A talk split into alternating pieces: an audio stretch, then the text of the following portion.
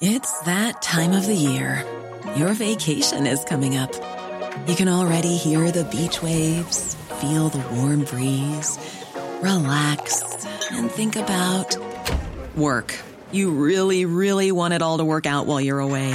Monday.com gives you and the team that peace of mind. When all work is on one platform and everyone's in sync, things just flow wherever you are. Tap the banner to go to Monday.com.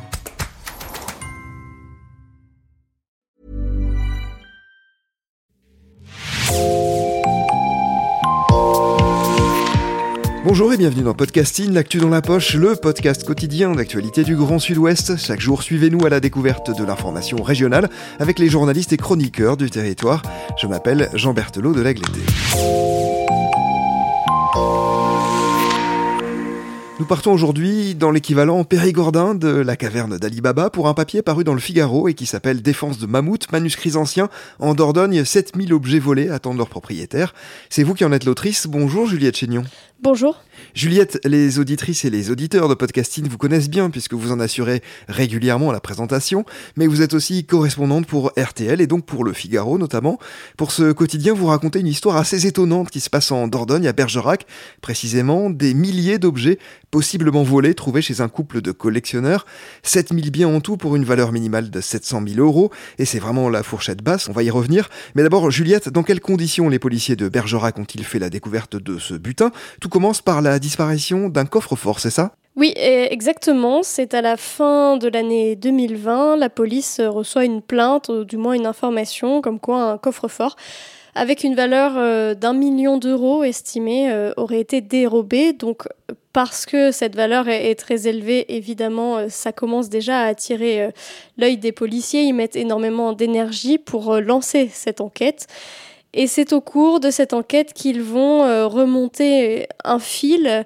À partir de ce coffre-fort volé, ils vont découvrir euh, des caches, euh, des suspects, et l'affaire va prendre une toute autre ampleur.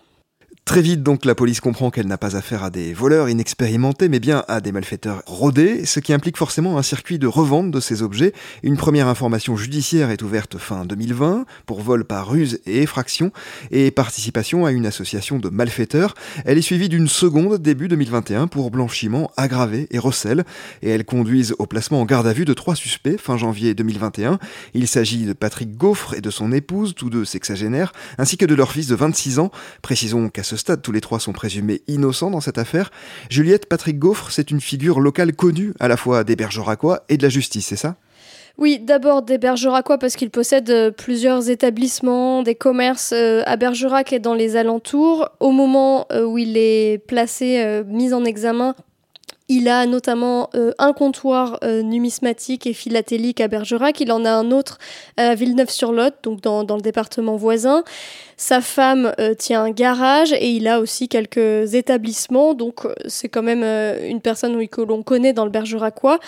Pour la justice, il est aussi connu et plutôt défavorablement, puisqu'il a déjà été condamné à trois reprises pour vol et recel entre 1998 et 2017. Et c'est d'ailleurs parce que les policiers ont vite soupçonné qu'ils avaient affaire à des voleurs expérimentés pour plusieurs raisons qu'ils se sont aussi euh, tournés vers, euh, vers ce suspect-là. Euh, je, je, précise hein, pourquoi ils ont pensé que les voleurs étaient expérimentés. D'abord, ils ont constaté des empreintes digitales effacées, donc des voleurs qui auraient utilisé des gants, de la poudre, donc ça c'est un signe déjà d'une certaine maîtrise, on va dire, des activités de, de vol. Et euh, d'autre part, euh, ce coffre-fort qu'il fallait euh, pour le dérober, il fallait être très bien informé et donc c'est pas un, un vol d'opportunité comme ça.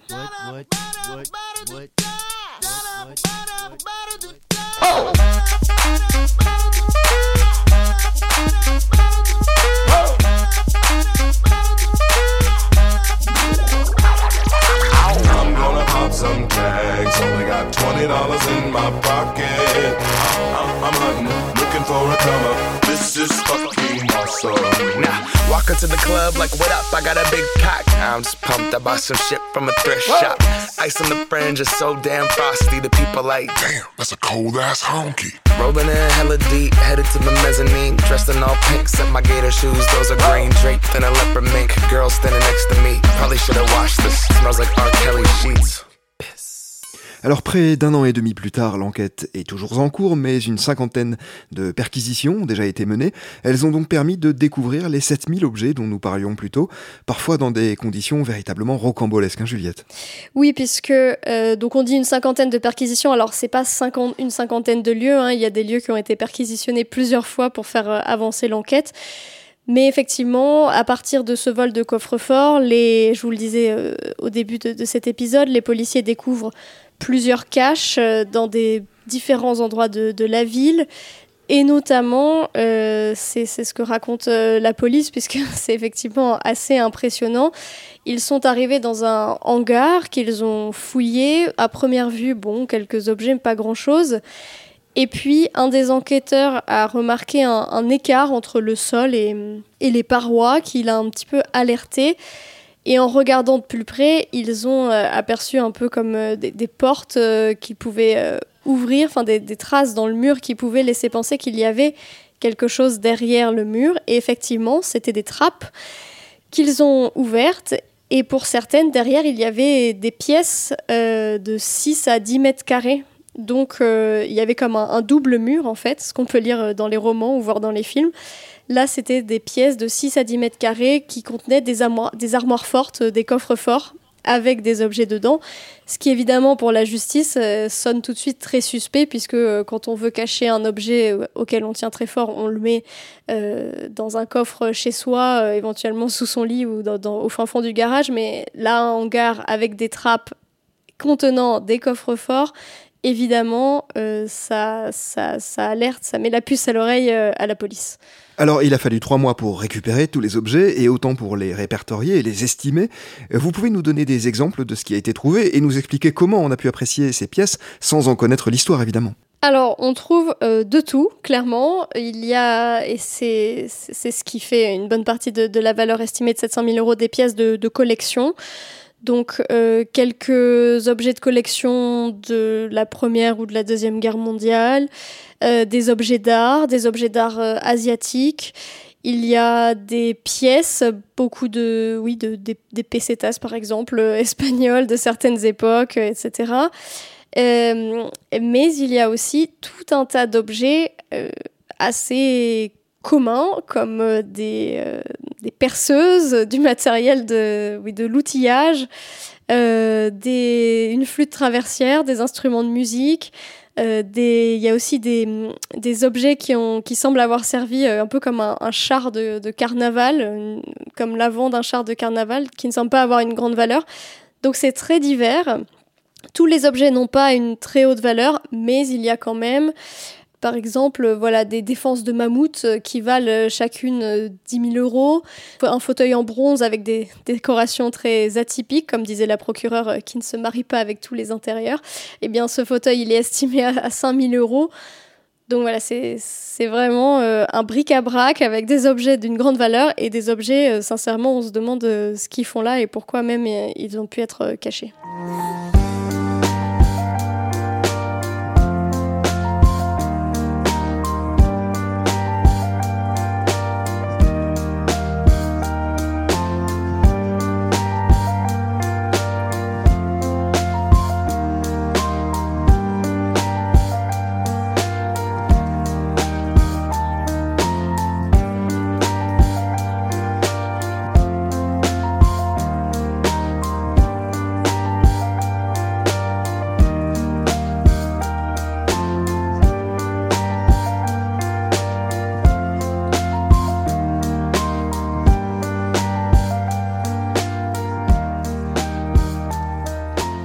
Et pour estimer ces pièces, alors ça s'est passé comment?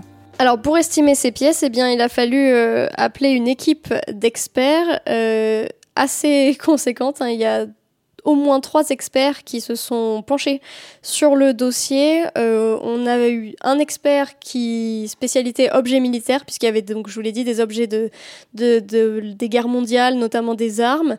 Un expert en art asiatique et un expert en manuscrits et livres anciens avec en plus un commissaire-priseur qui lui était présent lors des perquisitions pour essayer d'avoir un premier œil en se disant Bon, alors ça, oui, c'est des objets qu'il va falloir expertiser. Ça, a priori, non. Et qu'est-ce qu'on qu'est-ce retient, qu'est-ce qu'on saisit dans le cadre de la perquisition et qu'est-ce qui peut-être ne vaut pas le coup. Donc oui, trois experts plus un commissaire-priseur, c'est pas dans, toutes les enquêtes qu'on a besoin d'autant de bras. Et les propriétaires des objets retrouvés peuvent se faire connaître grâce à un site internet dédié. Oui, exactement. Euh, ça fait partie de l'enquête, puisqu'il y a euh, plus de 7000 objets euh, d'art et de collection. En fait, traditionnellement, dans, une enquête de vol, les policiers vont constituer, vont photographier tous les objets, faire un catalogue, et ce catalogue peut être consulté à la police, au commissariat. Donc les gens viennent, ils consultent le catalogue, mais souvent c'est des petites affaires, donc il y a maximum 300 objets. Ils regardent s'il y a effectivement des objets qu'ils pensent avoir été volés. Ensuite, ils retournent chez eux, chercher quelques preuves, documents, photos, euh, certificats de propriété qu'ils ramènent à la police pour dire euh, voilà, effectivement, euh, du coup, je porte plainte pour tel objet et, j'ai la preuve qui m'appartient. Pour 7000 objets, c'est tout simplement impossible de, penser s'organiser comme ça.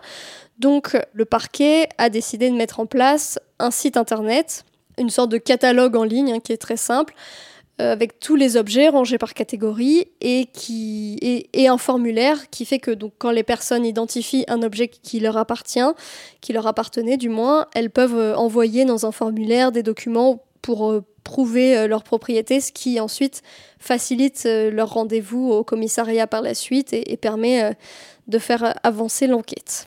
Mais il n'est pas conseillé de revendiquer un objet qui ne nous appartient pas réellement, c'est ça?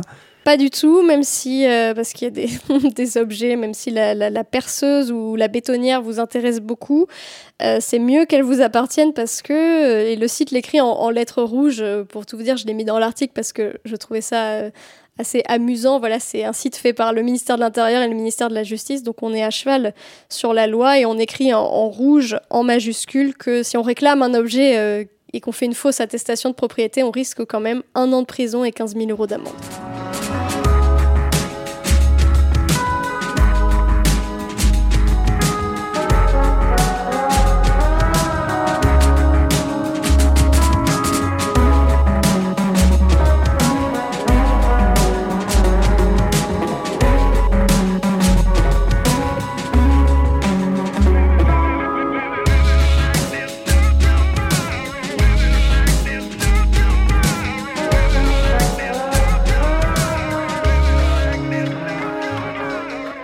L'a dit, l'enquête est toujours en cours aujourd'hui. Que risquent les trois suspects et en particulier Patrick Gaufre? Pour l'instant, euh, ce site doit permettre de faire avancer l'enquête parce que euh, les faits n'ont pas encore pu être euh, qualifiés très précisément, puisque le parquet, alors pour certains objets, ils ont déjà la certitude qu'ils ont été volés.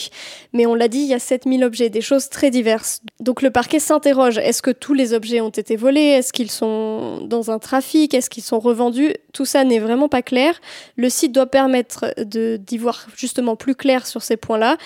Et donc, ce que risquent les, les trois suspects euh, dépendra évidemment de, de ce qui va émerger de l'enquête, puisque le, parquet euh, le dit, il s'attend à tout. Donc, euh, certains objets ont pu être acquis illégalement et peut-être que d'autres ont été acquis euh, en bonne et due forme, sachant que comme Patrick Gaufre a un comptoir numismatique et philatélique, il a des autorisations qui lui permettent aussi de faire de la brocante. Donc, euh, il peut y avoir des objets qui ont été euh, acquis au cours de ces brocantes et qui ne seraient pas forcément euh, le fruit d'une opération illégale. Cela dit, un autre point qui, embête quand même le parquet, c'est que une partie des registres qu'est censé tenir Patrick Gaufre dans son comptoir numismatique ils savent déjà que la justice sait déjà qu'une partie des registres, euh, ce sont comme des registres fantômes, les opérations qui y sont inscrites ne correspondent à, rien en réalité. Donc il y a beaucoup de doutes, et en fonction de ce qui émergera de l'enquête, euh, les, sanctions encourues ne seront pas les mêmes. Même si euh, on peut imaginer que, comme Patrick Gaufre a déjà été condamné plusieurs fois pour vol et recel, il serait peut-être plus lourdement sanctionné s'il était sanctionné que sa femme et son fils. Merci beaucoup Juliette Chénion d'être venue de l'autre côté du micro de podcasting. Votre article est à retrouver sur le site du Figaro. Il s'appelle Défense de mammouth, manuscrits anciens en Dordogne. 7000 objets volés attendent leurs propriétaires. C'est la fin de cet épisode de podcasting. Rédaction en chef Anne-Charlotte Delange. Production Clara Echari, Enola Richer et Marion Ruot. Iconographie Magali Marico. Programmation musicale Gabriel Taïeb. Réalisation Olivier Duval. Si vous aimez podcasting, le podcast quotidien d'actualité du Grand Sud-Ouest, n'hésitez pas à vous abonner, à liker et à partager nos publications. Retrouvez chaque jour à 16h30 sur notre site et sur nos réseaux sociaux, ainsi que sur ceux des médias indépendants de la région qui sont nos partenaires. Retrouvez-nous aussi sur toutes les plateformes d'écoute dont Spotify, Deezer, Apple Podcast ou Google Podcast. Podcasting, c'est l'actu dans la poche.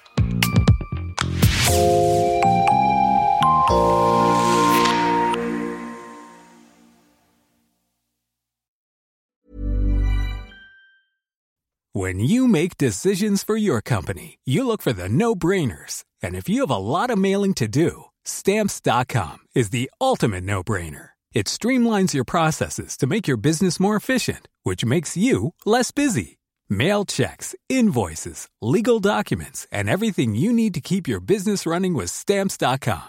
Seamlessly connect with every major marketplace and shopping cart. Schedule package pickups and see your cheapest and fastest shipping options from different carriers with rates up to 89% off USPS and UPS rates. And with the stamps.com mobile app, you can take care of mailing and shipping wherever you are. Make the same no-brainer decision as over 1 million other businesses with stamps.com. Sign up with code program for a 4-week trial plus free postage and a free digital scale. No long-term commitments or contracts. That's stamps.com. Code program.